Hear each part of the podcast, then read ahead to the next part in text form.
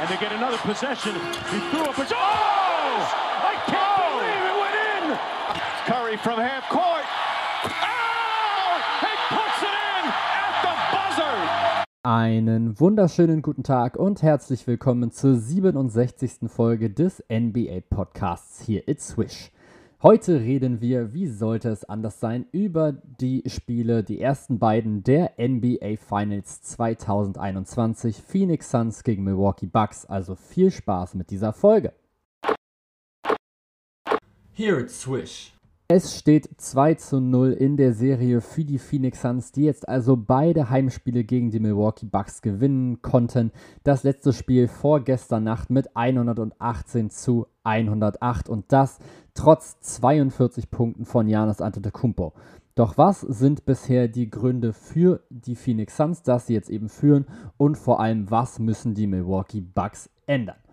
Wir starten erstmal ganz simpel mit Game 1 dieser NBA Finals 118 zu 105 eben für die Phoenix Suns. Und wenn man sich mal so die Field Goal Quoten anguckt, dann könnte man sich schon durchaus wundern, okay, warum genau gewinnen die Phoenix Suns eigentlich das Spiel? Du hast bei den Milwaukee Bucks 45,5% aus dem Feld und bei den Phoenix Suns 46,6%. Das ist jetzt minimal mehr. Vor allem bei den Dreiern gibt es aber einen riesen Unterschied. Die Milwaukee Bucks haben 16 ihrer 36 Versuche getroffen, also 44 Prozent. Die Phoenix Suns auf der anderen Seite nur 11 von 34, das sind nur 32,4 Prozent. Trotzdem gewinnen sie dieses Spiel. Warum? Ganz klar die Freiwürfe. Du hast einmal 26 Freiwürfe für die Phoenix Suns und 16 für die Milwaukee Bucks. Dann sagst du, okay, das sind jetzt aber nur 10 mehr, ist natürlich schon ein Stückchen, das ist jetzt quasi fünfmal mehr Foul gezogen. Der groß oder das große Problem oder der große Unterschied waren allerdings die Treffer. Die Milwaukee Bucks haben nur 9 von 16 ihrer Freiwürfe getroffen, also nur 56 Prozent. Auf der anderen Seite die Phoenix Suns 25 von 26, damit 96,2 Prozent verwandelt. Und das war dann eben ein sehr, sehr wichtiger Faktor, ein sehr, sehr guter Indikator, der auch einfach immer wieder in diese kleinen Runs der Bucks immer wieder mit reingeschlagen hat. Wir konzentrieren uns jetzt aber vor allem auf Game 2, denn das war jetzt ja wie gesagt erst vorgestern und bringt natürlich sehr, sehr viel Raum zu Diskussion. Denn es steht jetzt, wie gesagt, eben 2 zu 0 für die Phoenix Suns und das trotz eben dieser 42 Punkte, 12 Rebounds und 4 Assists von Janis Antetokounmpo. Wie konnte es dazu kommen? Zuerst mal Props an Janis Antetokounmpo, denn das, dieses dritte Viertel, was er gespielt hat, war natürlich der absolute Knaller. Das muss man einfach mal genauso sagen. 20 Punkte in einem Viertel, das ist das erste Mal, dass das passiert ist seit 1993, seit Michael Jordan. Und gegen welchen Gegner hat Michael Jordan das gemacht? Natürlich gegen die Phoenix Suns. Also auch hier Geschichte wiederholt sich jetzt gerade so ein kleines bisschen. Damit hat eben jetzt Janis in den letzten 25 Jahren oder dann eben seit 1993 die meisten Punkte in einem Finals-Viertel geholt. Letztendlich kann er sich jetzt davon aber nicht so wirklich viel kaufen, denn dieses Spiel ging, wie gesagt, trotzdem an die Phoenix Suns. Und das hatte mehrere Gründe. Zunächst natürlich einmal die Rollenspieler. Chris Middleton, Drew Holiday, die eigentlich keine Rollenspieler sein sollten, sondern eben eigentlich die zweiten und dritten Superstars. Beide mit extrem, extrem krassen Problemen. Holiday am Ende immerhin mit 17 Punkten, Chris Middleton mit 11. Die Quoten der beiden unfassbar schlecht. 7 von 21 für Drew Holiday, 5 von 16 für Chris Middleton. Dazu Holiday mit einem von 3 Dreiern, Middleton mit einem von 6. Und ja, am Ende stehen dann eben bei Chris Middleton trotzdem noch 6 Rebounds und 8 Assists bei Holiday, dann eben 17, 5 und 7. Das liest sich jetzt erstmal nicht so schlecht, aber offensiv ist das vom Scoring her viel, viel zu wenig einfach nur gewesen von diesen beiden. Von der Bank konnte eigentlich nur einer überzeugen, das war Pat Connaughton. 14 Punkte insgesamt hat er aufgelegt, dazu noch 7 Rebounds bei 4 von 9 Dreiern, 5 von 10 aus dem Feld. Das war völlig in Ordnung. Auf der anderen Seite die Phoenix Suns. Natürlich, wie sollte es auch anders sein, angeführt von Devin Booker und Chris Paul. Booker 31 Punkte bei 7 von 12 Dreiern, Chris Paul am Ende mit 23 Punkten, 8 Assists und dann noch 10 von 20 aus dem Feld bei 3 von 5 Dreiern. Der zweitbeste Scorer dieses Teams war trotzdem nochmal Mikael Bridges mit 27 Punkten und 7 Rebounds. Lasst, uns davon, lasst euch davon aber nicht täuschen, denn er hat jetzt insgesamt 8 von 8 Freiwürfe. Und ich glaube, alle kamen in den letzten zwei Minuten, aber die musste natürlich auch erstmal verwandeln. Das hat er getan. Waren jetzt aber eben auch viele Fouls jetzt gerade dabei, die du halt in einem normalen Spiel nicht so wirklich jetzt gerade ziehen würdest, wenn du jetzt halt nicht versuchen würdest, irgendwie wieder ranzukommen. Dann allerdings Mikael Bridges zu faulen war nicht so das Allercleverste, denn wie gesagt, jetzt gerade 8 von 8 von der Linie in diesem Spiel und auch generell bislang in den Playoffs extrem gut. Bislang muss man ganz klar sagen, haben die Phoenix Suns einfach offensiv irgendwie nochmal mehr Optionen. Obwohl der Andre Ayton jetzt nur 4 von 10 aus dem Feld trifft und insgesamt nur, in Anführungsstrichen, 10 Punkte und 11 Rebounds jetzt gerade geholt hat in diesem Spiel. Und auch Jay Crowder, der zumindest in diesem Spiel aber seine Dreier getroffen hat, nicht so wirklich viele Würfe jetzt gerade nimmt, also 8 jetzt gerade immerhin in diesem Spiel. Davon 11 Treffer von Cameron Payne nur 2 Punkte von der Bank, von Cameron Johnson 8 Punkte, Tory Craig 6 Punkte.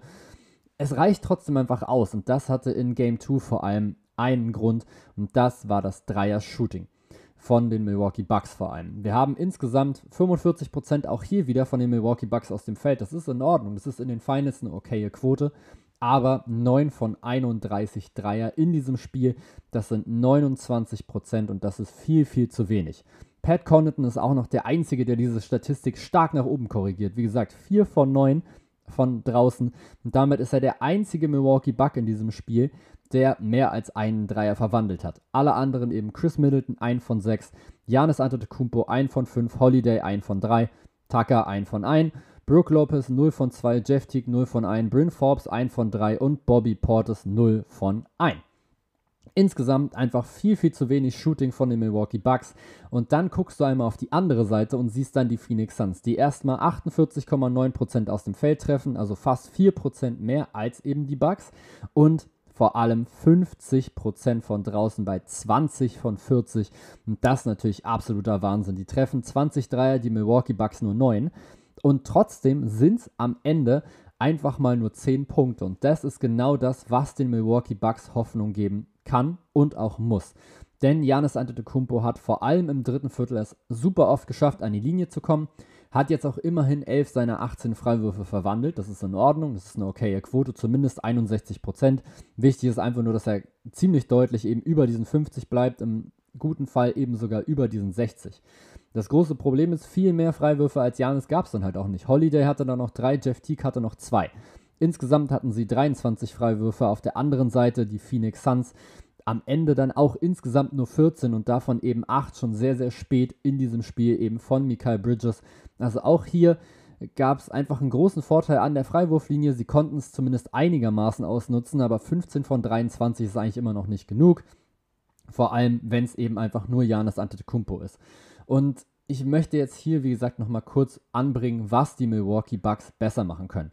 Natürlich erstmal Punkt 1 muss man, finde ich, Mike Budenholzer immer noch mit kritisieren. Er schafft es immer, Adjustments zu finden, aber eben nicht in-game. Er schafft es immer zwischen den Spielen. Als Beispiel zum Beispiel, als Beispiel zum Beispiel, ja, haben wir Game 1. Wir haben erstmal so einen Switch quasi erstmal von allen Spielern und dann wurde einfach Brooke Lopez völlig auseinandergenommen von eben Chris Paul und von Devin Booker. Dann gab es so diesen kleinen Switch, sage ich jetzt gerade mal, in Game 2, dass das jetzt gerade eben nicht mehr zumindest so oft passiert. Trotzdem hat es dann einfach insgesamt nicht, auf, nicht ausgereicht, vor allem weil sie einfach, finde ich, ein bisschen zu oft so ein bisschen overhelped haben. Sie wollten auf jeden Fall den Korbleger verhindern und haben deswegen immer wieder, freie, immer wieder freie Dreier zugelassen. Und was mir auch noch mit aufgefallen ist, gerade so in dieser, in dieser Transition, da waren die Milwaukee Bucks teilweise schon ziemlich anfällig. Das muss man einfach leider genauso festhalten. Der Ball kommt schnell nach vorne. Devin Booker, Mikael Bridges, das sind eben dann solche Leute, die dann schnell nach vorne laufen. Das heißt ja auch nicht, dass sie dann immer dann direkt scoren. Das meine ich jetzt gerade nicht unbedingt damit, sondern dass sie einfach dann direkt nach vorne laufen und dann direkt wieder Mismatches haben. Es gab es im dritten Viertel, glaube ich, oder im letzten Viertel auch direkt zweimal hintereinander, dass Devin Booker zweimal hintereinander darauffolgenden Possessions gegen Brook Lopez gespielt hat. Einmal hat er ihm, glaube ich, so einen Sidestep-Dreier reingejagt, dann beim zweiten Mal hat er, glaube ich, zumindest das Foul rausgezogen oder den Ball nochmal weitergepasst zu einem freien Wurf. Irgendwie so etwas auf jeden Fall. Und das geht eben nicht so. Brook Lopez darfst du einfach nicht so leicht hergeben. Das Schlimme ist, was mich persönlich ein bisschen nervt, die Milwaukee Bucks haben in der letzten Minute, in einem der letzten Angriffe, perfekt gezeigt, dass du nicht immer alles switchen musst. Chris Paul hatte den Ball und wurde erstmal verteidigt von Drew Holiday. Chris Paul holt sich dann den Block ran, damit er dann in das Matchup reinkommt gegen Pat Connaughton. Und die Milwaukee Bucks haben es so gut hingekriegt, dass dieser Switch nicht erfolgt ist. Und das hat locker, ich glaube, 15 Sekunden von der Shotclock mit runtergenommen.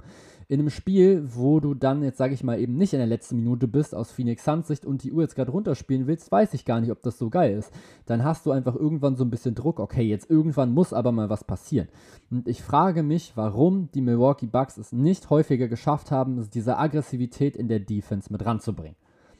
Vor allem ist jetzt hier aber dieser Podcast nochmal kurz dazu da, um allen Milwaukee-Fans nochmal so ein kleines bisschen Hoffnung nochmal zu geben und natürlich auch nochmal den neutralen Zuhörern dieser Finals-Serie, die jetzt einfach nur spannende Finals haben möchten. Denn ich habe mir einfach mal die Season Splits dieser Milwaukee Bucks jetzt gerade angeguckt, wie sie zu Hause spielen und wie sie auswärts spielen. Zu Hause holen die Bucks 120,8 Punkte pro Spiel Auswärts holen sie 119,5. Das ist jetzt nicht so, eine groß, nicht so ein großer Unterschied. 1,3 Punkte im Schnitt klingt jetzt erstmal nicht so wirklich viel. Bei den Gegenpunkten wird es aber zumindest noch mal ein kleines bisschen krasser. Da kriegen nämlich die Milwaukee Bucks zu Hause 113 Punkte gegen sich, 113,4 um genau zu sein, und auswärts 115,4. Das heißt also, auch da sind es dann wieder zwei Punkte. Vom Net-Rating her sind die Bucks zu Hause bei plus 7,4 und auswärts nur in Anführungsstrichen bei plus 4,1. Das heißt also, auch da sieht man schon, okay, die Bucks sind zu Hause ein bisschen stärker offensiv und schon ein ordentliches Stückchen stärker defensiv. Denn zwei Punkte klingt jetzt natürlich erstmal nicht so viel. Pro Spiel ist das aber schon eine ordentliche Hausmarke. Vor allem ist es ja auch ein Durchschnitt. Das heißt, also, es kann natürlich schon mal passieren, dass du auswärts auch mal, keine Ahnung, 130 Punkte vielleicht mal reingedrückt kriegst von eben einem Team, was sehr, sehr schnell spielt, so wie du ja auch. Und dann ist es dann schon eine ziemlich beeindruckende Statistik, wenn du dann eben zu Hause zwei Punkte weniger gegen dich bekommst als eben auswärts. Was die Field Goal Percentage angeht, sind die Bucks so zu Hause und auswärts sogar fast identisch. 49,1% zu Hause, 48,4% auswärts. Das ist in Ordnung. Jetzt kommt aber der nächste extrem große Unterschied und das ist das Dreier-Shooting. Die Milwaukee Bucks treffen zu Hause 40,4% ihrer Dreier und auswärts nur 37,5%.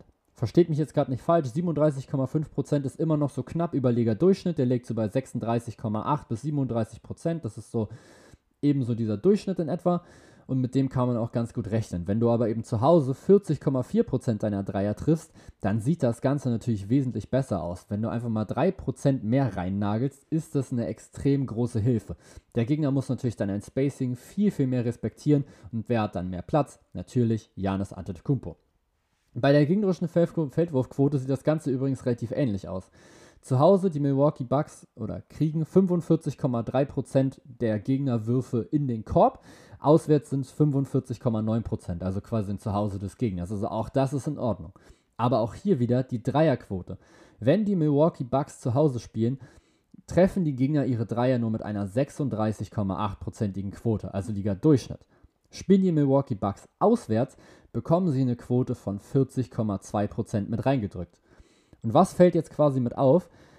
Die Milwaukee Bucks sind zu Hause wesentlich stärker als auswärts. Man kann ja einfach nur mal kurz mal die Quoten vergleichen. Die Milwaukee Bucks treffen zu Hause 40,4% von draußen. Ihre Gegner treffen, wenn die Milwaukee Bucks bei ihnen zu Gast sind, 40,2% von draußen. Das ist ja fast identisch. Das heißt also, die Milwaukee Bucks haben generell auswärts relativ große Probleme, was das Dreier-Shooting der Gegner mit angeht. Denn wenn du im Durchschnitt 40% der gegnerischen Dreier fallen siehst, ja, dann wird es natürlich extrem schwer, das zu verteidigen. Und eben das gibt jetzt ja auch nochmal so diesen Ausschlag, beziehungsweise hat ganz klar den Ausschlag gegeben, eben in diesem zweiten Spiel. Die Phoenix Suns treffen 20 ihrer 40 Dreier und da können sie versuchen, die Zone noch so gut zuzumachen, wie sie wollen. Der Andre Ayton nur bei 10 Punkten halten. Wenn dann die Dreierschützen draußen frei sind, dann haben die Milwaukee Bucks ein Riesenproblem, vor allem wenn dann eben so ein Team kommt wie die Phoenix Suns, was eben in der Lage ist, daraus Kapital zu schlagen. Das ist jetzt passiert. Mit eben 50% von draußen war das eine natürlich überragende Offensivleistung der Suns. Du triffst jetzt auch nicht jedes Mal 20 deiner 40 Dreier. Allerdings waren sie auch einfach sehr, sehr gut mit rausgespielt. Generell finde ich, müssen die Milwaukee Bucks einfach jetzt gerade nur mit aufpassen, dass sie nicht immer diese Matchups so schnell abgeben, die die Phoenix Suns haben wollen. Die Phoenix Suns nutzen das dauerhaft aus. Das Game von Devin Booker gefällt mir einfach immer, immer besser. Der Typ ist für mich ein absoluter offensiver Superstar. Was der abreißt, ist unfassbar. Egal gegen welchen Gegenspieler, er hat immer die Chance vorbeizuziehen. Er kann extrem gut abstoppen, Mitteldistanz loswerden, Dreier loswerden. Es ist so unfassbar schwer zu verteidigen. Und auch Chris Paul gefällt mir extrem gut, denn er schafft es einfach immer wieder, das Tempo seiner Mannschaft so zu kontrollieren, dass es einfach immer wieder passt und er rettet die Mannschaft immer aus extrem schwierigen Situationen. Dazu habe ich auch nochmal schön ein Beispiel jetzt gerade aus dem letzten Spiel. Die Milwaukee Bucks hatten in der zweiten Hälfte zwei 7 zu 0 Läufe. Der erste wurde gebrochen von einem Eckendreier von Chris Paul. Devin Booker hatte den Ball relativ lange mit in der Hand, ist dann in Richtung Baseline gezogen, hat den Ball rausgepasst in die Ecke auf Chris Paul und der hat diesen ziemlich freien Dreier übrigens auch einfach mal reingenagelt. Und das ist eben so unglaublich wichtig. Das ist so diese Leadership, über die man einfach immer redet. Du hast einfach einen Spieler, der sieht, okay, der Gegner ist jetzt gerade heiß und ich muss jetzt mal was machen, um diesen gegnerischen Lauf zu stoppen, um die Halle wieder jetzt gerade zurückzubringen, die natürlich erstmal bei einem 0 zu 7 Lauf relativ ruhig wird. Und das schafft Chris Paul immer wieder und auch Devin Booker ist dafür quasi prädestiniert, weil sie es einfach immer wieder schaffen, sich die Würfe zu kreieren, die sie haben wollen. Chris Paul immer so schön am Zonenrand und Devin Booker, sind wir mal ganz ehrlich, eigentlich von fast überall auf dem Court. Der hat auch einfach einen richtig, richtig, richtig tiefen Dreier gestern reingenagelt. Der kann aber auch aus dem Dribbling hochgehen. Und man muss auch einfach sagen, er ist ein underrated Spieler, was den Zug zum Korb angeht. Das macht er immer wieder gut, dass er es schafft, seinen Körper mit dazwischen zu stellen, zwischen eben Ball und Gegner. Und dadurch kann er immer wieder am Ring finishen. Und das macht ihn einfach so unglaublich gefährlich als eben Scorer und natürlich auch als Assistgeber, denn auch da hat er nochmal einen echt echt großen Schritt nochmal mit nach vorne gemacht. Es gefällt mir einfach wahnsinnig gut, diesem Mann zuzusehen. Im letzten Spiel jetzt eben 31 Punkte, 5 Rebounds und 6 Assists. Das ist einfach wahnsinnig stark und das eben mit 7 von 12 getroffenen Dreiern und bei 12 von 25 aus dem Feld. Wenn dein Superstar oder dein Scoring-Superstar zumindest so abliefert, dann hast du es natürlich relativ leicht, vor allem eben, wenn die Rollenspieler dann noch ihren Job machen. Und das ist eben so dieses große Problem, was jetzt aktuell die Milwaukee Bucks gerade hatten, vor allem jetzt im letzten Spiel. Chris Middleton, Drew Holiday, beide viel, viel zu schlecht aus dem Feld. Dann muss Janis eben einfach alles alleine machen. Man hatte wirklich irgendwann so das Gefühl, Janis spielt einfach 1 gegen 5. Er hat sich jeden Ball genommen, hat ihn immer wieder in die Zone getragen, hat es auch immer wieder geschafft, irgendwie dadurch Freiwürfe zu holen oder am Ring zu finishen oder freie Würfe herauszuspielen. Das große Problem ist, die freien Würfe wurden eben nicht so wirklich gut getroffen von seinen Mitspielern und auch bei den Freiwürfen hat er leider einfach seine Probleme. Trotzdem sage ich jetzt immer noch Kopf hoch Milwaukee Bucks. Ich habe ja auch vor der Serie schon gesagt, ich glaube, dass die Phoenix Suns die ersten beiden Spiele gewinnen und dann die Milwaukee Bucks ihre zwei zu Hause. Und das müssen sie jetzt auch tun. Denn wenn sie jetzt eben das 0 zu 3 kassieren, ist die Serie schon so gut wie zu Ende. Wenn sie das 1 zu 3 kassieren, muss man auch richtig aufpassen, denn bislang haben sie sich eben auswärts gerade in dieser Saison und jetzt vor allem in dieser Serie überhaupt nicht mit Ruhm bekleckern können. Das war jetzt erstmal meine kurze und prägnante, knackige Analyse zu den ersten beiden Spielen dieser NBA Finals. Ich hoffe, es hat euch jetzt bis hierhin gefallen. Wir haben jetzt schöne 17, 18 Minuten jetzt gehabt mit auf der Uhr. Ich denke, das ist eine relativ angenehme Länge. Ich wünsche euch auf jeden Fall ein wunderschönes Wochenende und wir hören uns dann wieder am Dienstag zu ja, der nächsten Folge und dann natürlich auch zu der Analyse zu Spiel 3, um dann einfach mal zu gucken, Punkt 1, ob ich natürlich gerade recht hatte mit meiner Prediction, dass jetzt eben die Milwaukee Bucks das holen und vor allem, ob Coach Mike Budenholzer es geschafft hat, seine Adjustments wieder gut mit anzubringen und ob Chris Middleton und Drew Holiday endlich wieder abliefern. Vielen, vielen Dank fürs Zuhören und bis zum nächsten Mal. Bye. Here at Swish.